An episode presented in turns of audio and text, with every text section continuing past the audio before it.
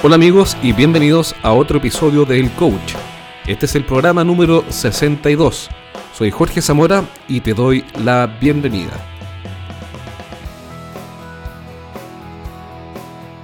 Hola, ¿qué tal? ¿Cómo estás? La novedad de esta semana es que voy a, a desarrollar un tema que es muy importante y es el tema de la diferenciación. ¿A qué me refiero con la diferenciación? Me refiero principalmente a la propuesta única y a la pregunta más importante de todas. ¿Y cuál es la pregunta más importante de todas? Es una pregunta que me hizo hace poco una gerente de recursos humanos muy inteligente, que en una parte de la presentación que estaba haciendo me hizo la pregunta más importante de todas. De hecho, la felicité por la pregunta. Y la pregunta es, ¿por qué nosotros deberíamos entrenar a nuestros equipos contigo en vez de entrenarlos con cualquiera de todos los otros que hacen capacitaciones, eh, etcétera, en, el mercado. Y mm, le respondí, bueno, primero le dije que era una excelente pregunta, que es la pregunta más importante, y después le dije, eh, precisamente por eso, porque eh, mis partners y yo no capacitamos, sino que entrenamos. Es decir, lo que hacemos es cambiar las conductas de los ejecutivos de venta, asegurando un cambio que se traduce en mejores ventas. Bueno, pero ¿Cuál es el punto? El punto es que esa pregunta que me hicieron, sin previo aviso, te la van a hacer a ti o te la pueden hacer en cualquier minuto. De hecho, es muy probable que te la hayan hecho. O lo que es más difícil aún, lo más difícil es que no te la hagan por la sencilla razón de que no vean que tienes una respuesta razonable y, y, que tu cliente guarde silencio y no se entere de la respuesta. ¿A qué me refiero con esto? Que lo peor que nos puede pasar es no tener una respuesta para esa pregunta y teniéndola, que nuestro cliente no la haga o no se entere de esa pregunta. O de esa respuesta, mejor dicho. Entonces, ¿cuál es el punto? El punto es que tenemos que tener resuelto ese problema. Es decir, tenemos que ser capaces de responder por qué alguien debería hacer negocios con nosotros, en vez de hacerlo con cualquier otro. Y una vez que tenemos resuelta esa respuesta, tenemos que promocionarla y darle fuerza y expandir esa propuesta por todos lados. ¿Por qué? Porque una vez que tenemos una propuesta de valor, que es precisamente de lo que estamos hablando, tenemos la capacidad de atraer a los mejores clientes que calzan con esa propuesta de valor y alejar a los clientes que no calzan con esa propuesta de valor. Y las dos cosas son igualmente importantes, atraer a los que quiero atraer y alejar a los que quiero alejar. Yo sé que todo esto puede sonar un poco extraño o un poco complicado, pero pero la verdad es que es siempre así. Cuando nosotros hacemos un negocio, lo que no queremos son clientes que andan buscando algo que no ofrecemos. Por ejemplo, si es que tu empresa es una empresa que desarrolla software y esta empresa que desarrolla software tiene un equipo multidisciplinario de primer nivel y tienen precios altos, lo que no queremos es un cliente que anda buscando un precio muy bajo por desarrollar una pieza de software que realmente no tiene mucho valor y que no requiere de gran nivel de especialización. Es decir, a ese cliente no lo queremos, queremos alejarlo para que no nos contacte. Pero no es por un desprecio, es para que no nos contacte porque nunca nos vamos a entender o es muy difícil que lleguemos a cumplir con lo que él quiere. ¿Y qué es lo mejor que puede pasar? Que él vaya a la competencia que tiene una mejor oferta en precios bajos y le compre a ellos, porque quizá ellos son más eficientes, son menos de nicho o quizá tienen alguna buena razón para hacerlo. ¿Y qué es lo que sí queremos? Queremos atraer al que no busca precio bajo, sino que busca e-, especialización, confianza o e-, expertise. Entonces la propuesta de valor tiene dos funciones, básicamente, atraer a los que queremos atraer y alejar a los que queremos alejar. Pero esa propuesta de valor tiene que responder en todos sus sentidos la pregunta, o en los sentidos más importantes, la pregunta, ¿por qué debería hacer negocios contigo? Y créeme que no es tan fácil responder esa pregunta. Eh, no es tan fácil porque, porque tendemos a responder de forma genérica. Por ejemplo, respondemos, mira, por la trayectoria, por la confianza, por el respaldo, por la calidad. Pero hay un problema con esa respuesta. ¿Hay una cuál es? El problema con esa respuesta típica, genérica, es que todos pueden responder lo mismo. Cualquiera puede decir lo mismo. Cualquiera puede decir, mira, por el respaldo. Pero si estamos hablando de dos grandes marcas como, voy a inventar, IBM y Oracle, supongamos que compitieran en algún producto específico, Y IBM dice, mira, elígenos a nosotros por nuestro respaldo. Y Oracle dice, oye, a nosotros por nuestro respaldo. Resulta que no me sirve eso para diferenciar, porque las dos tienen, o por lo menos tienen como percepción, un muy buen respaldo. Entonces, ¿cómo se responde esta pregunta? Lo primero que tenemos que, bueno, hay una metodología bien, bien completa, más que complicada, completa, y de hecho la voy a estar enseñando este viernes primero de abril en un seminario que voy a hacer con PricewaterhouseCoopers el día viernes primero de abril del 2016 a las 8 y media de la mañana.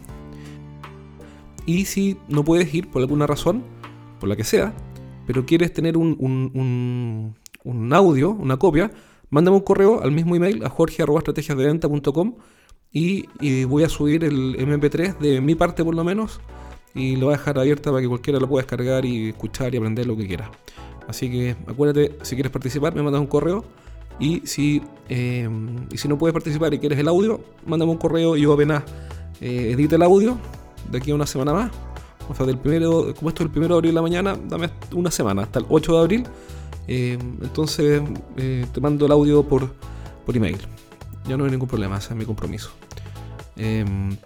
Entonces, volviendo al tema, la metodología es bastante completa, hay varias formas de desarrollar esto, pero básicamente, en términos muy genéricos, eh, la propuesta de valor responde a varias preguntas. Primero, ¿por qué debería escucharte? ¿Por qué debería escucharte? ¿Por qué yo como cliente? ¿ah? ¿Por qué debería ponerte atención? ¿Por qué debería creerte? Una tercera pregunta, es decir, ¿por qué debería escucharte? Segundo, ¿por qué debería creerte? La tercera es, ¿qué puedes hacer tú por mí que nadie más puede hacer? Después, eh, la cuarta pregunta es, eh, ¿por qué yo debería actuar ahora en vez de no actuar? Y la quinta es, y ahí me cambié el orden porque la quinta es cuarta, cuarta es quinta, pero es lo mismo, es exactamente lo mismo, es ¿por qué debería hacer algo versus no hacer nada?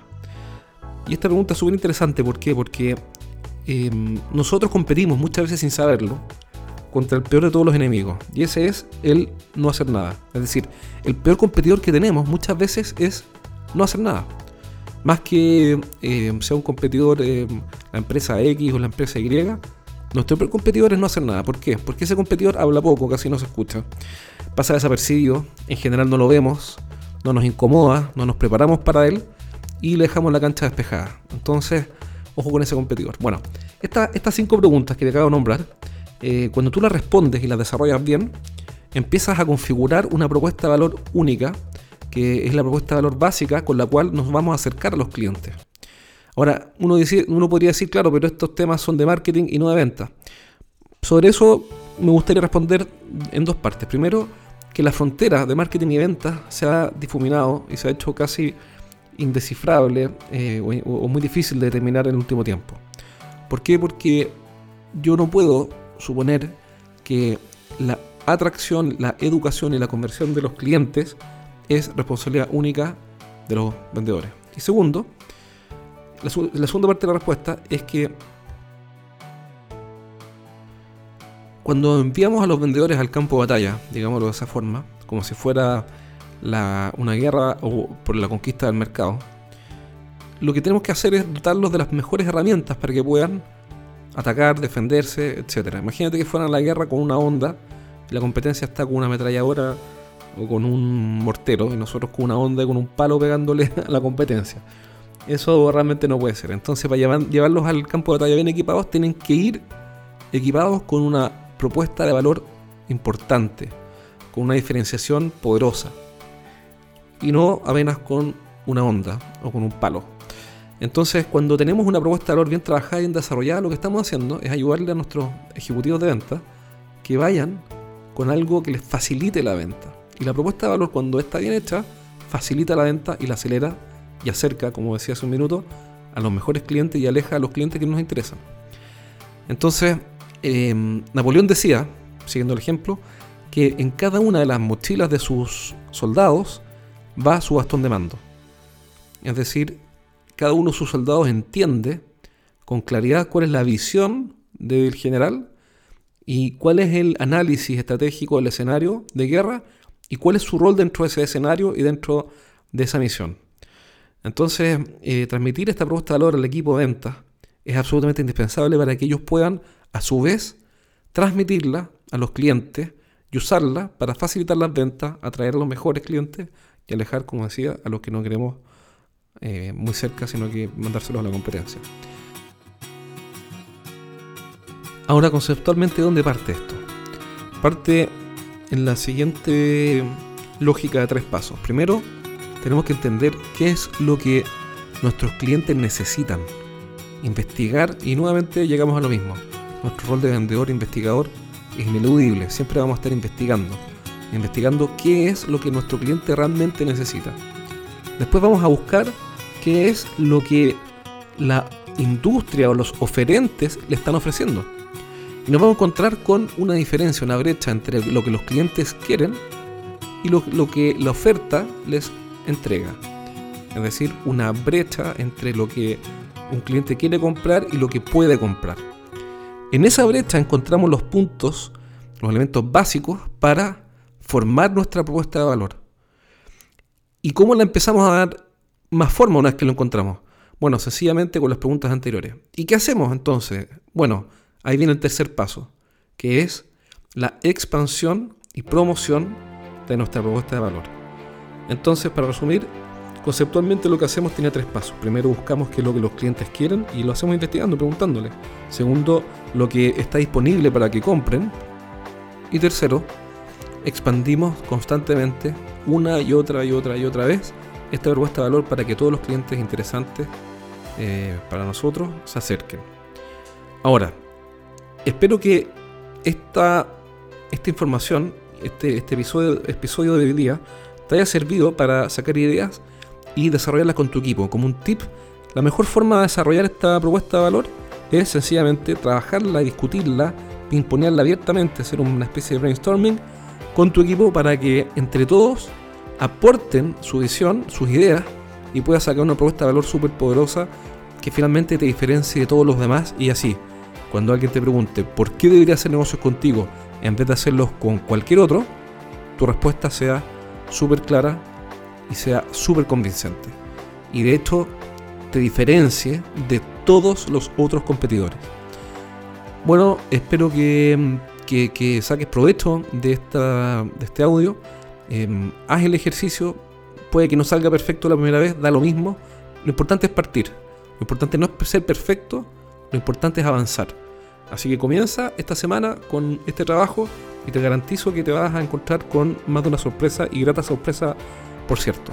También acuérdate de visitar nuestra página web estrategiasdeventa.com, estrategiasdeventa.com sin segunda S, es decir, estrategias en plural de venta sin S.com y suscríbete a nuestro newsletter para recibir información, así como nuevos audios, etcétera, eh, por correo electrónico.